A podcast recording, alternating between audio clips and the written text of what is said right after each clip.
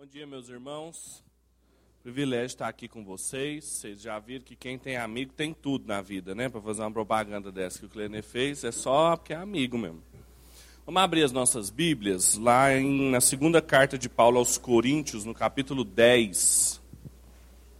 Não, precisa não, pode, deixar ele aqui também. Pode. 2 Coríntios, capítulo 10. Nós vamos ler do verso 1 até o verso 6. E aí eu vou pedir para você não fechar sua Bíblia, não desconectá-la, porque a gente vai retornar ao texto ao longo da manhã, tá bom?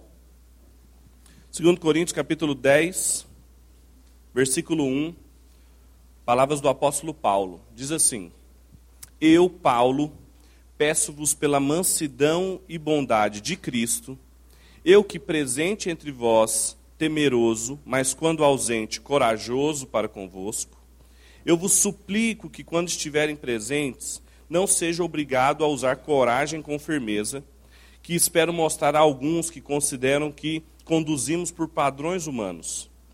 Pois, embora vivendo como seres humanos, não lutamos segundo os padrões do mundo, pois as armas da nossa guerra não são humanas, mas poderosas em Deus para destruir fortalezas, destruirmos raciocínios e toda arrogância que se ergue contra o conhecimento de Deus, levando cativo todo pensamento para que obedeça a Cristo.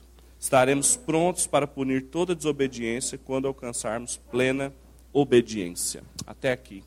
Deus nos abençoe. Eu gosto muito de filmes de guerra. Não pelo conflito em si mesmo e pela violência que às vezes os filmes de guerra têm, mas porque tem algumas dinâmicas da vida que são próprias do campo de batalha. Tem algumas dinâmicas que são próprias do campo de batalha. Tem algumas coisas que só dá para entender quando a gente vê, ou quando a gente assiste, ou quando a gente está em campo de batalha. A Bíblia usa muitas vezes a imagem de um campo de batalha, como esse texto que nós lemos aqui. Por isso que eu gosto muito dos filmes. Às vezes, para entender algumas coisas, eu que nunca estive num campo de batalha, fui dispensado no exército, e espero não ter que nunca lutar uma guerra nos moldes de um conflito entre nações, mas a gente aprende muito no campo de batalha. E um dos filmes que eu mais gosto sobre guerra, não sei quantos aqui assistiram, chama Bastardos Inglórios, do Quentin Tarantino, que tem uma cena sobre uma coisa que é típica de guerra, que é a espionagem. Tem uma cena de três soldados norte-americanos dentro da Alemanha na Segunda Guerra Mundial e eles estão fingindo ser soldados alemães. E eles estão então conversando entre eles em alemão. Eles falavam bem alemão, um soldado, inclusive norte-americano, só foi chamado para aquela espionagem porque ele tinha essa capacidade linguística de se comunicar bem em alemão. E de repente eles estão ali num bar e um outro soldado, realmente nazista, vê aqueles três soldados ali acha muito estranho e senta com eles. Afinal de contas, eram do mesmo exército. Quantos aqui assistiram? Eu não vou contar assim muitos detalhes do filme, não para vocês procurarem depois. E o que, me, o que eu acho engraçado ali, uma das cenas bem interessantes, é porque foi revelado o disfarce dos soldados americanos por causa de coisas específicas alemãs. Ele foi pedir um copo para o dono do bar, e ao invés de pedir assim, como o alemão pede, ele pediu assim. E aí, quando ele fez o gesto, o outro soube que ele não era alemão. Essa dinâmica da espionagem, da, do disfarce, é muito interessante para a gente entender algumas coisas da fé cristã e justamente esse texto que nós acabamos de ler aqui. Nós vivemos num tempo, principalmente que a igreja evangélica brasileira discute muito sobre coisas significativas da nossa fé: educação cristã, cosmovisão cristã, ética cristã, postura sexual cristã e vários outros assuntos, sempre com, essa, com esse adjetivo do cristão depois da, do que está sendo discutido. Só que a gente poucas vezes discute ou para para pensar o pseudo ensino cristão, ou a falsa educação cristã, ou a falsa moralidade ética cristã, ou a falsa vida cristã. Ou seja, aquela vida que se diz cristã, mas na verdade ela não é aquela vida em que se passa por uma vida de um discípulo de Cristo, mas no fundo ela é um disfarce de uma vida humana. É exatamente isso que o apóstolo Paulo está falando nesse texto aqui.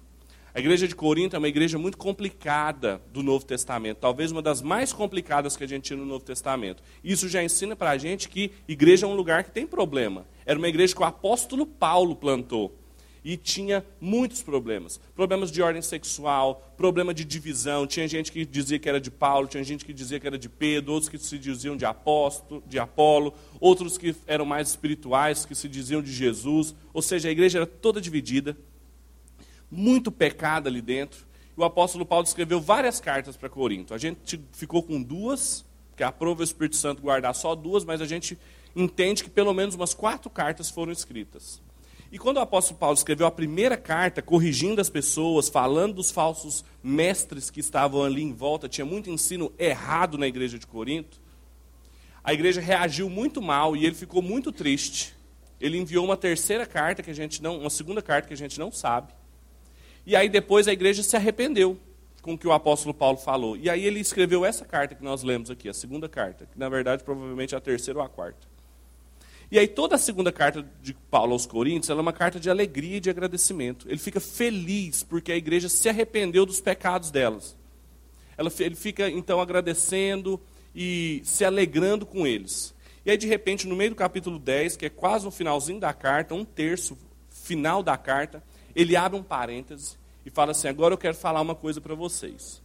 Existem vários falsos mestres rondando a igreja de Corinto ensinando uma doutrina que se diz cristã, mas não é. São espiões, são falsos mestres. Eu gostaria de falar um pouco sobre isso para vocês, dizendo o apóstolo Paulo para a igreja de Corinto e eu para vocês essa manhã aqui. Quais são a nossa postura em oposição a muita coisa que se diz cristã, mas quando a gente percebe, vê claramente que não tem ressonância com a Escritura vários projetos, projetos sociais, projetos educacionais, igrejas, que a gente percebe que se dizem cristãs, mas não são. E para a gente não cair nesse perigo, o que o apóstolo Paulo recomenda para nós? O que ele primeiro recomendou à igreja de Corinto, e guardadas as devidas proporções, pode ser aplicado a nós para desenvolvermos verdadeiramente uma inteligência cristã. E vocês já cantaram isso hoje de manhã, então não pode descantar, então já se comprometeu. A mente cristã que o Enzo falou. Como que a gente faz isso de maneira bem contextual para os nossos dias? O que significa isso que o apóstolo Paulo falou aqui? Eu acho que esse texto pode nos ajudar e é sobre isso que eu queria falar. Se você ainda não fechou sua Bíblia, olha o que, que diz ali no versículo 2 e 3. Vamos ler de novo. Eu vos suplico que, quando estiveres presente, eu não seja obrigado a usar coragem com firmeza, que espero mostrar a alguns que consideram que nos conduzimos por padrões humanos. Pois, embora vivendo como seres humanos, não lutamos segundo os padrões humanos. A primeira coisa que a gente aprende nesse texto aqui, para desenvolver uma mente cristã, para desenvolver uma inteligência cristã, é rejeitando os padrões humanos de procedimento. Uma das acusações que estava sendo feitas para o apóstolo Paulo por esses falsos mestres é que assim, olha, Paulo, ele quando ele vem aqui, ele pelas cartas dele, ele é muito nervoso, ele fala isso aqui, mas quando ele vem aqui ele é bonzinho, né? Sabe por quê? Porque ele está lidando com padrões humanos. Ele está jogando um joguinho bem humano. Ele é firme com vocês quando ele está longe, mas aqui ele quer agradar todo mundo, ele quer manter as boas relações. Isso aí é tipicamente procedimento humano. Esse Paulo aí não é um apóstolo de Cristo. E aí o apóstolo Paulo, então, quando ele começa a falar, então, assim, de maneira, uma tradução, assim, com a linguagem de hoje, dessa passagem, seria assim, olha, estão falando que a forma que eu vivo e a forma como eu conduzo o meu ministério, a minha vida, o meu serviço a Cristo, é uma forma humana de proceder, que qualquer ser humano poderia proceder. Mas, ainda que eu seja um ser humano, porque quando Cristo me alcançou, eu não virei anjo, não nasceu asinha aqui atrás. Ainda que eu continue sendo um ser humano, eu não lido com as pessoas com padrões humanos. A minha forma de lidar com a vida, a minha forma de agir, a minha forma de trabalhar, a minha forma de me relacionar com as pessoas, não segue os padrões que todo ser humano segue. Então, a primeira orientação que o apóstolo Paulo nos dá para a gente enfrentar um falso ensino cristão ou para a gente identificar quando alguém que se diz cristã, mas está vivendo como qualquer outro, é rejeitar esses padrões, é identificar padrões humanos de comportamento, padrões que não operam segundo o poder do Espírito, a fé em Deus, mas que se dizem cristãos, mas operam como qualquer outra pessoa. Sabe aquela pessoa que o Senhor Jesus alcançou, mas ela vive exatamente como Cristo não a tinha alcançado? ela lida com a esposa e com os filhos da mesma forma, ela fecha negócios da mesma maneira, ela trabalha, viaja, gasta o seu dinheiro da mesma forma.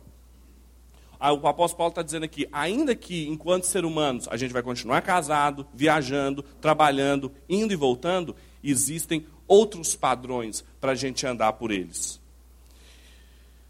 A gente precisa reconhecer esses padrões e desejá-los. Essa é a segunda lição. Olha o que está no versículo 4 e o versículo 5. Pois as armas da nossa guerra não são humanas, mas poderosas em Deus para destruir fortalezas, destruímos raciocínios e toda a arrogância que se ergue contra o conhecimento de Deus. Segunda lição que o apóstolo Paulo dá, a primeira é: você quer ter uma mente cristã, você quer ter uma vida cristã, você quer experimentar a transformação do seu modo de viver, de pensar, continuar fazendo aquilo que você faz, mas de maneira radicalmente cativa a Cristo? A primeira coisa é rejeite a forma humana de fazer essas coisas que todo mundo faz. A segunda lição é assuma armas que são poderosas em Deus. Ou seja, assuma padrões, assuma posturas, assuma pensamentos que não são poderosos para os homens, ou seja, não chama a atenção dos seres humanos, mas agrada e chama a atenção a Deus. O que, que isso significa? Ele fala de três coisas aqui. Ele fala que assumir as armas poderosas em Deus significa destruir fortalezas, destruir raciocínios e destruir arrogância. A palavra destruir aqui, no original, ela tem um sentido mais amplo. É uma palavra bem importante que o apóstolo Paulo usa. Que não é simplesmente pegar um negócio e destruir. Mas é desativar, como alguém desativa uma bomba. Tem uma bomba localizada em determinado lugar e o esquadrão antibomba vai lá, eles desativam. Ou seja, aquela bomba simplesmente deixa de ser uma bomba. Ela passa a ser um composto ali de material químico, explosivo, etc. Mas não é uma bomba mais. É isso que o apóstolo Paulo está querendo dizer. O que a gente tem que fazer para assumir armas poderosas em Deus é, em primeiro lugar, desativar alguns tipos de raciocínios falaciosos. Ou seja, algumas construções intelectuais, algumas formas de pensar que são típicas da nossa cultura, que os nossos pais aprenderam, os nossos avós ensinaram para eles, os nossos pais os ensinaram, formas de conduzir a vida, só que não condiz com a nova vida em Cristo a gente desativa essas coisas. A gente são sofismas, falsas construções intelectuais, às vezes muito bonitas, mas falsas. O apóstolo Paulo fala: assuma armas poderosas em Deus para você, em primeiro lugar, desativar raciocínios falsos. A segunda é destruindo ou desativando fortalezas. Essa é uma palavra também típica do ambiente de guerra. Não sei quantos de vocês já assistiram aqueles filmes de batalhas medievais, em que tem sempre um castelo, uma muralha em volta, e o conflito, sempre o inimigo vem até a muralha, e aí ele vai avançando, ganhando território, e no meio da cidade tem uma fortaleza, geralmente uma torre só, que é uma construção fácil da cidade toda entrar ali e ser vigiada por um ou dois soldados só, porque ela é pequenininha. A imagem que o apóstolo Paulo usa aqui para isso, fortaleza, é exatamente isso, o centro, a concentração de defesas de uma pessoa. Só que no caso ele não está falando de uma, de uma defesa física, mas ele está falando de fortalezas de consciência, fortalezas intelectuais, teóricas. Ele está falando do coração da pessoa. Ele fala: olha, a gente tem que atingir essas estruturas de proteção, essas barreiras que são próprias do coração de um ser humano. E essas coisas, por mais que não pareçam, elas são sempre espirituais. O coração do homem é um centro religioso. É por isso que o apóstolo Paulo fala nessa mesma carta, quando ele vai falar dessas pessoas que estavam ensinando um falso ensino cristão, de que eles eram ministros de Satanás. Olha que adjetivo forte que ele usa para falar deles. No capítulo 11, versículo 14. Ele fala: essas pessoas que estão a serviço de padrões humanos, ensinando a igreja a viver como humanos e negando a autoridade apostólica, eles são ministros do diabo. Porque o coração deles não está voltado para Deus e não está cativo a Deus, mas o coração deles, a fortaleza, o centro da sua inteligência, está cativo a qualquer outra coisa e que se não for o Deus e Pai do nosso Senhor Jesus, é um falso Deus. Para ter uma mente, uma inteligência eminentemente cristã, é preciso atingir esse centro mais íntimo da vida de um ser humano. E mais do que isso, não só o centro da nossa vida, as construções que emergem daí, os raciocínios, aí ele fala também de desativar toda arrogância, destruir toda arrogância e altivez em algumas Bíblias, que se coloca contra o conhecimento de Deus. O que o apóstolo Paulo então está falando aqui, ele fala: olha, atinge o coração, os raciocínios, mas acima de tudo também a postura de uma pessoa em relação a Deus, de como ela lida com Deus. Uma postura de arrogância, de alguém que quer conduzir a sua vida, que quer lidar com seus estudos, com seu trabalho, com seu casamento, com as suas relações, a partir de si mesmo. Ela é arrogante, ela é autossuficiente, ela é independente. E se tem uma coisa que foi característica de Jesus, a vida toda dele, é que ele era dependente de Deus. E que todo aquele que se preocupa em ser um discípulo de Cristo, ele vai ser o quê? Dependente e nunca independente ou arrogar uma independência de Deus. Essas são armas poderosas em Deus, porque elas não dependem dos nossos raciocínios, da nossa independência, mas são armas que colocam toda a nossa suficiência e que procuram agradar a Deus. Por isso que elas são poderosas em Deus. Não estão preocupadas com os seres humanos, não estão preocupadas com o que vão pensar, minha reputação entre as pessoas. Estão preocupadas em agradar e glorificar a Deus. Por isso que elas são poderosas em Deus. Em terceiro e último lugar, para a gente caminhar para o final, versículo 5, a segunda metade do versículo 5 e versículo 6. E levando cativo todo pensamento para que obedeça a Cristo. E estaremos prontos para punir toda obediência quando alcançarmos plena obediência. Novamente aqui, a terceira lição que a gente aprende é que, além de rejeitar padrões humanos e assumir armas que são poderosas em Deus, a gente aprende a punir a desobediência com a obediência. Como assim? Mais uma vez, é uma imagem de guerra aqui. Ele fala para pegar o nosso pensamento e trazer cativo, trazer preso, trazer escravo de Cristo. É um prisioneiro de guerra. Sabendo que nós estamos numa batalha espiritual e essa batalha é pelo nosso coração, é pela nossa mente, é por aquilo que a gente pensa, por aquilo que a gente fala, por aquilo que a gente age. Nessa guerra tem um prisioneiro de guerra, que é o nosso pensamento. O que a gente faz com o nosso pensamento, tipicamente humano, segundo a tradição que a gente recebeu, descrente às vezes, é pegá-lo, jogá-lo dentro de uma cela, prendê-lo e torturá-lo para ele obedecer a Cristo. É essa imagem que ele está falando aqui de ser um pensamento cativo a Cristo. É um pensamento que é torturado o tempo todo, pressionado, para que ele obedeça ao Senhor Jesus, para que ele entenda que ele está sobre uma outra autoridade agora. Não mais a minha própria, da minha independência, do que, que eu acho, do que, que eu aprendi, do que, que eu penso ser o melhor, mas daquilo que Cristo, da vontade de Cristo, dos objetivos de Cristo, do que Cristo entende que é o melhor para a minha vida e para a sua. E aí ele fala: somente assim a gente vai estar pronto para punir a desobediência, porque ele falou assim: não adianta nada a gente falar desses falsos ministros que tem por aí, se a gente não estiver pronto para obedecer a Cristo, se a gente também estiver desobediente. E somente assim a gente vai poder completar a nossa obediência. Ou seja, não sermos mais ameaçados por falsos ensinos, por falsos projetos e por distorções da nossa fé. Ou seja, para concluir, antes de eu trazer algumas aplicações práticas para a nossa vida. A nossa formação, a nossa educação, nosso discipulado, o processo de nos formar à semelhança de Cristo é uma batalha. Não se engane. Não pense que se trata de uma, um passeio num parque de diversões. Quem vai para uma guerra sem saber para onde que está indo e sem estar tá preparado para onde que está indo, com toda certeza é um alvo fácil e vai ser a primeira baixa que a gente vai ter. A nosso processo de sermos discípulos de Cristo é um processo conflituoso, doloroso que exige atenção, foco, disciplina, principalmente com o nosso coração.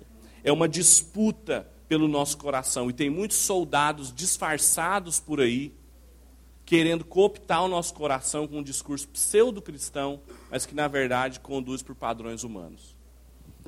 Então, a gente conseguiu entender o que, que o Paulo queria dizer para a igreja em Corinto. Mas e para nós, hoje, século 21, você sair daqui agora, 10 e meia, e ir embora para sua casa e pensar assim, o que, que eu faço? O que, que isso significa para mim agora? Você falou, falou de fortaleza, falou de batalha, nada disso diz dos desafios que eu tenho em casa, na faculdade, no comércio. Pelo menos três coisas também. Primeiro, fique atento com padrões de pensamento. Não engula qualquer coisa, mesmo que digam que são de mestres cristãos.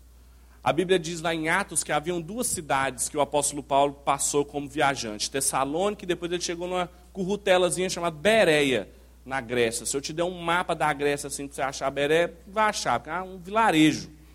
Só que fala uma coisa dos crentes de Beré, fala assim, os crentes bereianos eram melhores do que os tessalonicenses. Por quê? Porque eles consultavam tudo nas escrituras aquilo que eles estavam sendo ensinados.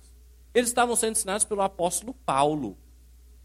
Mas eu chegava assim, peraí, você está falando aí, deixa eu consultar aqui para ver se é isso aqui mesmo, se confere.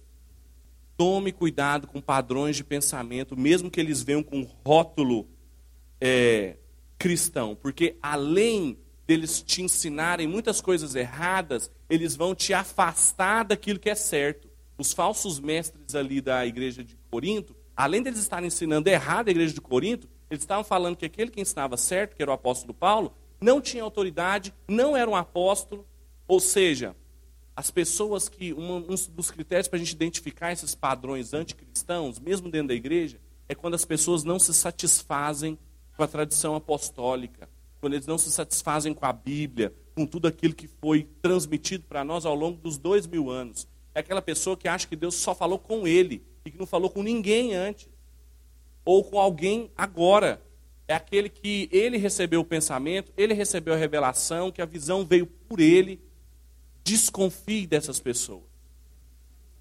Eu acredito que Deus continua falando com as pessoas ainda hoje, Ele fala comigo com você.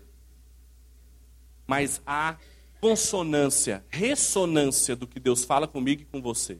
Todas as vezes que Deus falava com alguém no Antigo Testamento, veja o centurião e Pedro. Ele falou com Pedro e falou com o centurião. Lembra de Paulo e o rapaz que foi visitar Paulo ali na rua. Ele falou com o rapaz e ele falou com Paulo. Sempre ele fala com mais de uma pessoa. Não é individualista a nossa fé, nossa fé é comunitária, nossa fé é familiar. Então tome cuidado. Tem muitos projetos educacionais, escolas, igrejas comprometidos com ideologias políticas, econômicas, com compromissos pessoais, que às vezes parecem muito bonitos, mas não são cristãos. Segunda coisa, combata esses padrões não cristãos com padrões cristãos. Ou seja, Questione as regras do jogo. Não deixe as pessoas te pressionarem. Pressione elas. Observa como Jesus fazia. Quando as pessoas vinham e perguntavam coisas para Jesus, o que, que ele fazia? Ele não respondia, não. Ele devolvia a pergunta. Nós somos muito prontos para ficar explicando as coisas da nossa fé. A gente falou esse fim de semana que a gente deveria apresentar a nossa fé de maneira mais agressiva não seria a palavra, mas talvez de maneira mais dando mais valor à nossa fé. Às vezes a gente apresenta a nossa fé de maneira meio desesperada, pelo amor de Deus, crê em Jesus, venha para a igreja, vai ser a melhor coisa da sua vida tal. Quantos aqui assistiram aquele filme? Um filme antigo, mas muito bom, Matrix.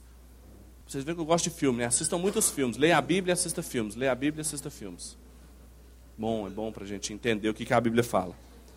Quando, quando um ator lá vai apresentar a verdade para o outro rapaz, e são claras referências bíblicas, os diretores falaram, os irmãos Wachowski, ele, ele apresenta a verdade para o Neil, que é o personagem principal, ele fala assim: Eu estou te oferecendo só a verdade, não estou te prometendo mais nada. E ele quase que tira a oportunidade dele. A gente devia apresentar o evangelho mais assim. A gente apresenta o evangelho igual um cacho de banana na promoção, assim, vencida.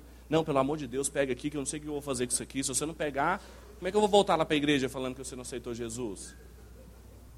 Questione a pessoa, duvide dela. A pessoa vem confrontar a sua fé, pressione ela. Se não é, se a pessoa vem e coloca a sua fé assim, ah, você crê desse jeito, você devolve a pergunta para ela. Se não for do meu jeito, que jeito que é? Porque se a gente crê realmente que só em Cristo a gente acha a verdade, que só em Deus a gente tem um fundamento das coisas, a gente precisa então mostrar que as pessoas não têm fundamento. E aí como que você faz isso? De, manda ela, ela olhar que ela está sem fundamento. Tinha um desenho antigo também, veja desenhos animados também, que era do Papa Léguas. Vocês lembram do Papa Léguas, do Coyote? Espiritual, experiência espiritual ali. Ali é teologia da brava. Você lembra que toda vez que o, que o coiote estava atrás do Papaléguas, o Papaléguas freava e o coiote passava a colina e ele ficava ali no ar? E aí o Papaléguas mandava ele olhar no chão. É só quando ele olhava que ele caía. É a mesma coisa assim com a fé. Você tem que mostrar para os coiotes que eles estão sem chão. Elegante. Igual o Papaléguas lá, ó, empinadinho e tal. Questione os padrões humanos com os padrões divinos. Isso é muito sério, sabe por quê? Porque tem muita gente questionando falsos ensinos dentro da igreja com outros falsos ensinos. A gente percebe, por exemplo, muitas pessoas questionando quando alguns líderes acoplam a fé cristã a ideologias políticas, por exemplo, ideologias políticas de esquerda. Mas quando as pessoas vão combater esse pessoal, o que, que eles fazem? Acoplam a fé cristã a ideologias de direita. Você não combate um falso ensino com outro falso ensino. Você combate um falso ensino com um ensino verdadeiro. Padrões humanos são questionados com padrões divinos. Em terceiro e último lugar, puna a desobediência a partir de uma inteligência cativa. Que é isso que eu falei para vocês. Quando alguém estiver desobediente perto de você, e não só em comportamento, mas você está claramente percebendo que o pensamento dele não é cativo a Cristo. Não seja duro com ele e desobediente, querendo resolver também com as suas próprias forças. Saiba que é uma batalha espiritual. Que você foi alcançado, provavelmente, uma pessoa que teve muita paciência com você, te ensinando, orando por você, e não pense que você vai alcançar as outras pessoas com agressividade. Então, puna a desobediência dele com obediência, com uma mente cativa, não oferecendo para ele alternativas não cristãs, mas usando armas que são poderosas em Deus, que agradam a Deus. O Os Guinness, que é um teólogo, um apologeta, na verdade, é, escocês, está vivo ainda, escreveu um livrinho muito bom chamado O Chamado, que ele fala sobre o nosso chamado, o de todo mundo, para Cristo. E ele fala que a vida cristã é como se fosse um teatro de uma pessoa só. É como se fosse o contrário do que está aqui. Como se todos vocês estivessem aqui comigo e só tivesse uma pessoa sentada aí. Só Deus. A única pessoa que está assistindo o drama da nossa vida, a peça de teatro que é a nossa existência, é Deus. Foi Ele o único que pagou o ingresso para ver isso. E Ele pagou caríssimo esse ingresso. E é só a Ele que a gente tem que agradar. Tem uma pessoa só vendo como a gente pensa, o que, que a gente fala, como a gente conduz os nossos negócios, a nossa família, as nossas relações, e é só a Ele que a gente tem que agradar. Muitas vezes isso vai significar desagradar as pessoas. Muitas vezes isso vai significar a sua reputação ser questionada. Fizeram isso com o apóstolo Paulo, fizeram isso com Jesus, fizeram isso com todo mundo na história da igreja vai acontecer comigo e com você. E a gente lembra de Jesus quando ele falou: bem-aventurado quando forem maldizidos, quando forem profanados, criticados por causa da minha palavra. Porque vocês estarão vivendo como os profetas que foram perseguidos antes de vocês. Felizes são as pessoas que forem malditas pelas outras, porque resolveram me agradar ao invés de agradar o mundo. Vamos orar? Deus nosso Pai, nós te louvamos porque o Senhor é um Deus tão grande, santo, poderoso, não necessita de nada e não existe nada que a gente faça que suscite alguma necessidade sua ou supra alguma necessidade sua, porque o Senhor é satisfeito em si, na Trindade. Mas mesmo assim o Senhor resolveu se revelar a nós, alcançar-nos, transformar a nossa vida nós te louvamos por isso, Pai, pela graça, alegria que o Senhor nos deu.